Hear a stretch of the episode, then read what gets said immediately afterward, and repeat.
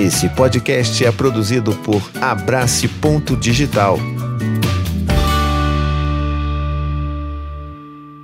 Você sabia que não é talvez a palavra menos eficiente que se pode falar para uma criança, em especial as menorzinhas? Pois é, a gente vai falar sobre isso hoje, tá bom? Olá, tudo bem com você? Estamos aqui para conversar, fazer uma conversa difícil, falar sobre não, sobre o não falar não Pode ficar um pouco confuso esse vídeo, mas eu tenho certeza que se você ficar até o final, você vai gostar, tá bom? Já inclusive deixa aqui o pedido para você já largar o seu like aqui, já comenta também o que, que você está esperando desse vídeo e principalmente não se esqueça de assinar esse canal, já deixa aqui, ó, ativa o sininho que já tá tudo certo para a gente continuar nos nossos próximos vídeos, tá legal? Então, o que que acontece? Não é exatamente sobre não falar não. Isso aqui não é um vídeo que vai proibir você de falar não. Eu só quero ter essa conversa com você sobre como a gente pode encontrar formas mais eficientes de desenhar limites para os nossos filhos, tá bom? Então, não é sobre não falar não, é sobre talvez falar de uma forma mais acessível para a criança e principalmente diminuir a forma como a gente fala não. E é claro, a gente precisa entender também que nós fomos criados dessa forma. A sociedade gira ao redor das negações, das proibições e quando a gente tenta fazer diferente com os nossos filhos, é difícil pra caramba. É como se a gente estivesse aprendendo uma nova língua, né? Sabe quando você está estudando inglês, sei lá, e aí quando você está no início ali, você está estudando, está pensando, mas você não está pensando de verdade em inglês, você meio que está traduzindo na sua cabeça do português para o inglês, e aí você fala, e aí fica às vezes meio esquisito. É exatamente isso, quando a gente está tentando abandonar ou pelo menos reduzir o não dos nossos, né, dos nossos diálogos, porque a gente precisa reaprender formas diferentes de falar, mesmo que sejam formas que também sejam proibitivas, mas sem utilizar o não. Então, lembrando, só para reforçar, isso aqui não é um vídeo sobre permissividade, você não vai encontrar permissividade por aqui, tá bom? Eu, como tenho três filhos, a qualquer momento a minha quarta filha está chegando. Se existe uma coisa que eu preciso na minha vida aqui é de ordem rotina e limites, senão não dá certo aqui. Só tá eu e a minha esposa, só eu e a Anne aqui cuidando de tudo. Então a gente não tem rede de apoio. Então se a gente não tiver limites, a gente não consegue dar conta de menos ainda do que a gente já consegue dar, tá bom? Não é permissividade, sim sobre encontrar uma forma mais eficiente de se comunicar com seus filhos, em especial fazendo as proibições, vamos dizer assim, tá bom? E aí para isso a gente precisa entender que o não ele é uma forma de colocar limite, sim, tá bom? Mas talvez não é a melhor forma de você colocar limite. E entender também que limite é amor, tá bom? Limite é cuidado. As crianças precisam de limites. Não existe essa de, ah, vou provocar aqui situações para inventar limites para os meus filhos. Não estou falando disso, não estou falando de limite maluco, mas aqueles limites que tratam da rotina da vida, do que a criança pode ou não fazer, se a criança pode tomar sorvete antes de almoçar, logo ali antes de almoçar, não pode. Se ela pode, sei lá, dormir sem escovar o dente, não, né? Tudo isso é não. Mas a gente não precisa necessariamente dizer não. A gente precisa entender que limite sim é afeto, é amor, também é cuidado. A gente precisa entender que dar limites para os nossos filhos é dar contorno para a vida, para o mundo deles. E eles precisam disso, inclusive, para crescer de uma forma emocionalmente saudável, tá? E a gente só precisa mudar o jeito que a gente fala, tá bom? Viu só? Eu acabei de falar que a gente não pode usar o não sem falar não. Ah, ó.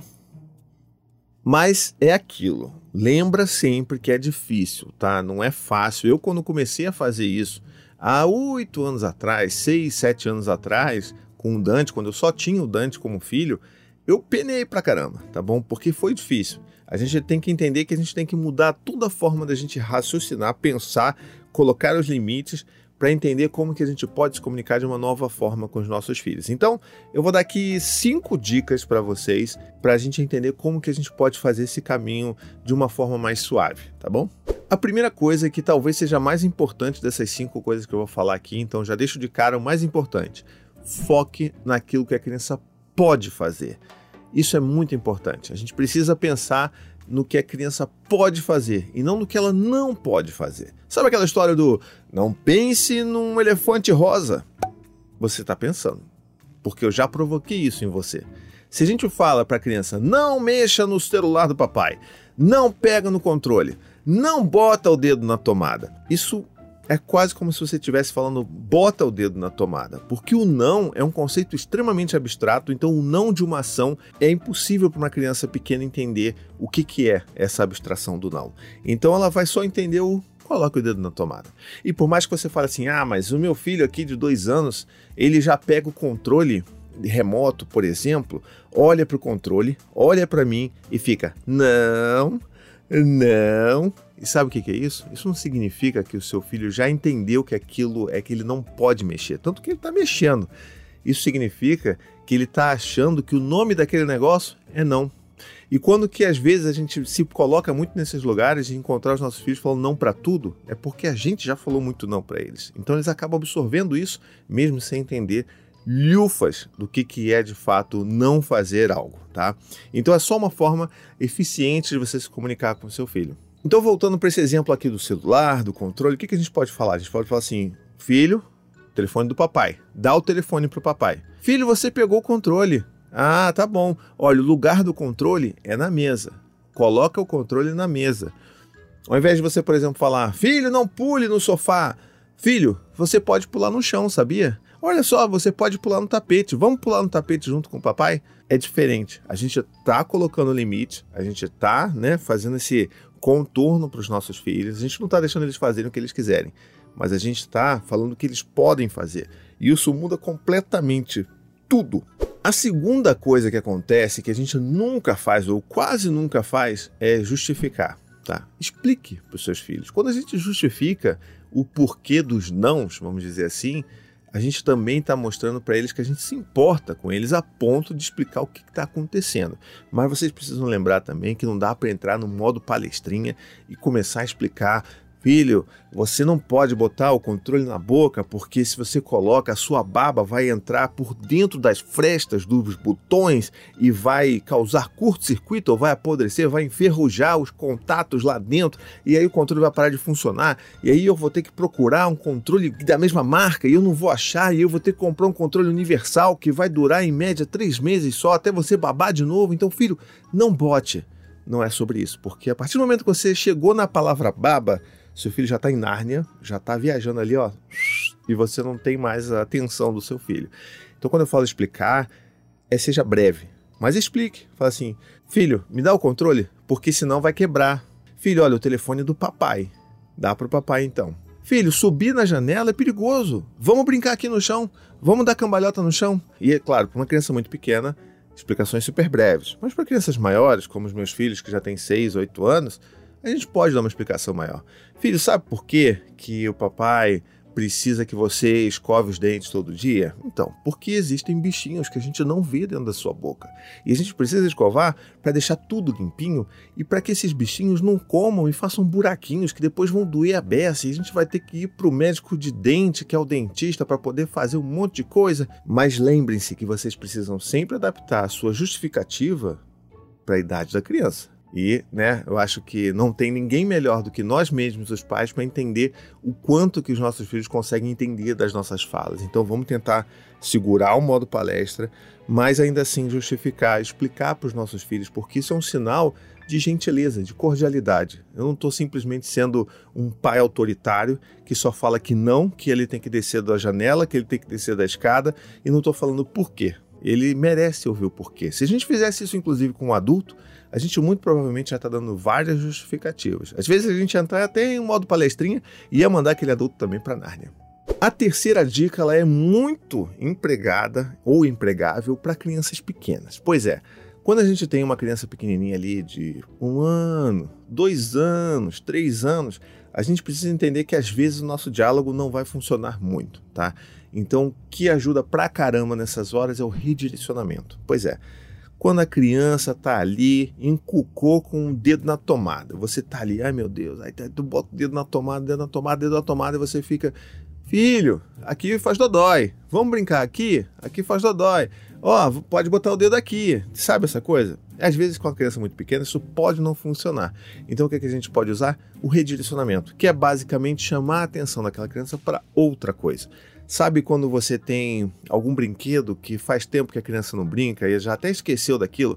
pega aquele brinquedo. A gente sempre faz rodízio aqui por causa disso, porque sempre que você pega, resgata do além aqueles brinquedos que tem algum tempo já que o seu filho não brinca, eles vão ficar fascinados tudo de novo. E aí o que você pode fazer?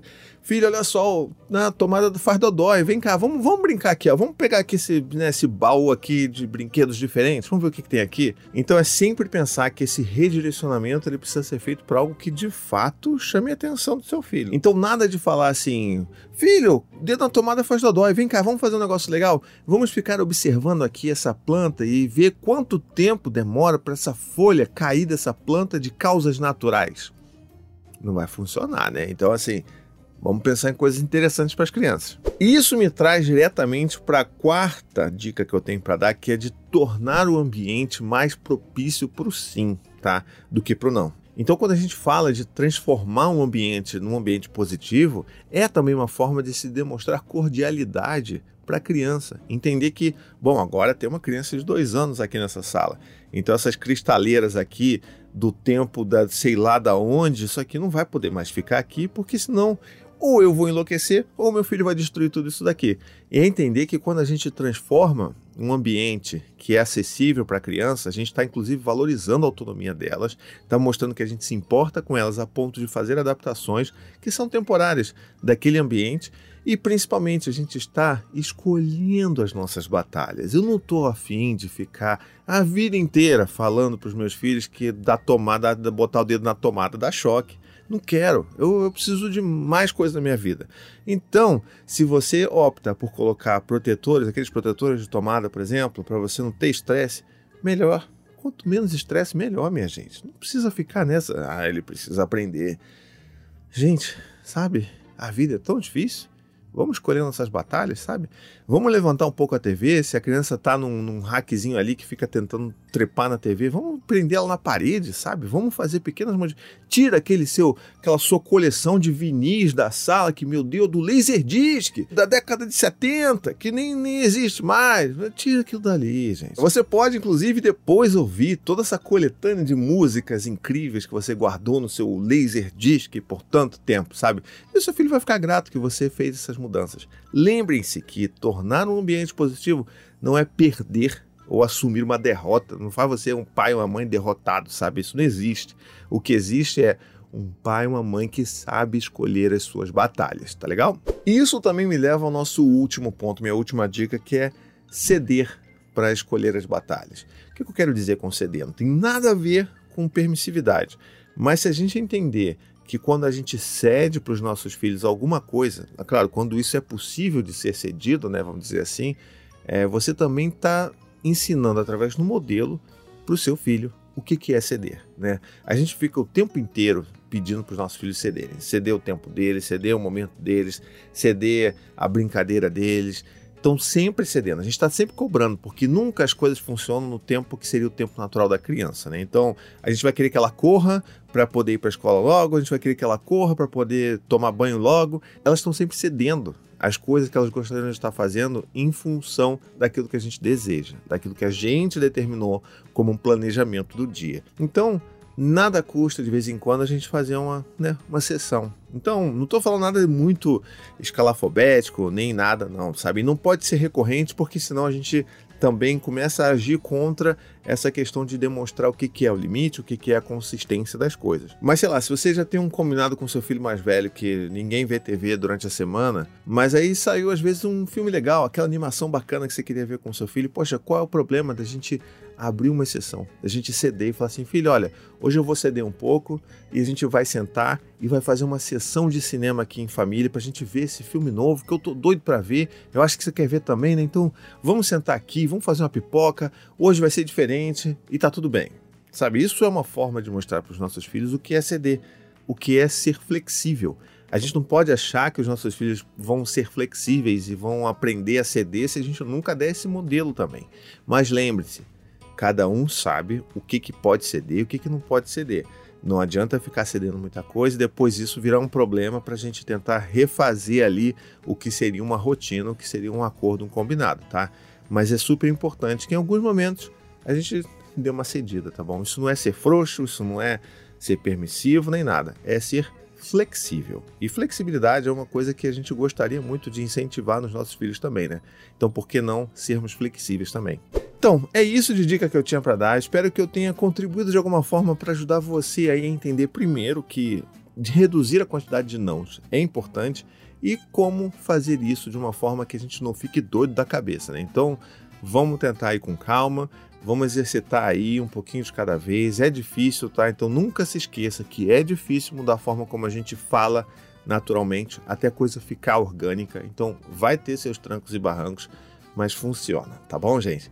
Deixe aqui nos comentários se você já passou por essa experiência, se você está passando por alguma dificuldade nesse sentido, e a gente troca ideia aqui também nos comentários, tá bom? Se esse vídeo você acha que esse vídeo vai ajudar algum outro pai, alguma outra mãe, manda para ele, porque aí sim você vai me ajudar a divulgar esse vídeo para mais pessoas, isso faz uma diferença tremenda, você não faz ideia, e você também vai poder estar tá ajudando aí outro pai, outra mãe a pensar um pouco diferente sobre como se relacionar, como se comunicar com seus filhos de uma forma mais eficiente, tá bom? Também não se esquece de largar o seu joinha aqui, de se inscrever no meu canal, me acompanha nas redes sociais, faz aquele rolê todo que a gente já sabe como é que tem que ser feito, não é verdade?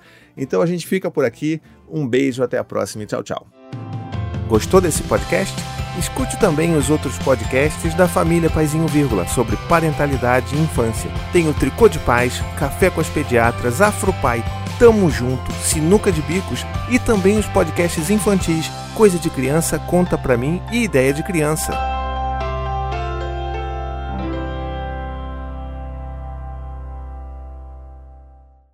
There's a highway that stretches across the 93 days of summer, where worship isn't offered to the sun, but to the smoking tire, the S-curve, and the spin turn. And if you ride it, Make sure you do it in a Dodge Charger, Challenger, or Durango.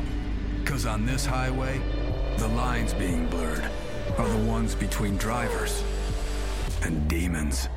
Welcome to Highway 93. Dodge is a registered trademark.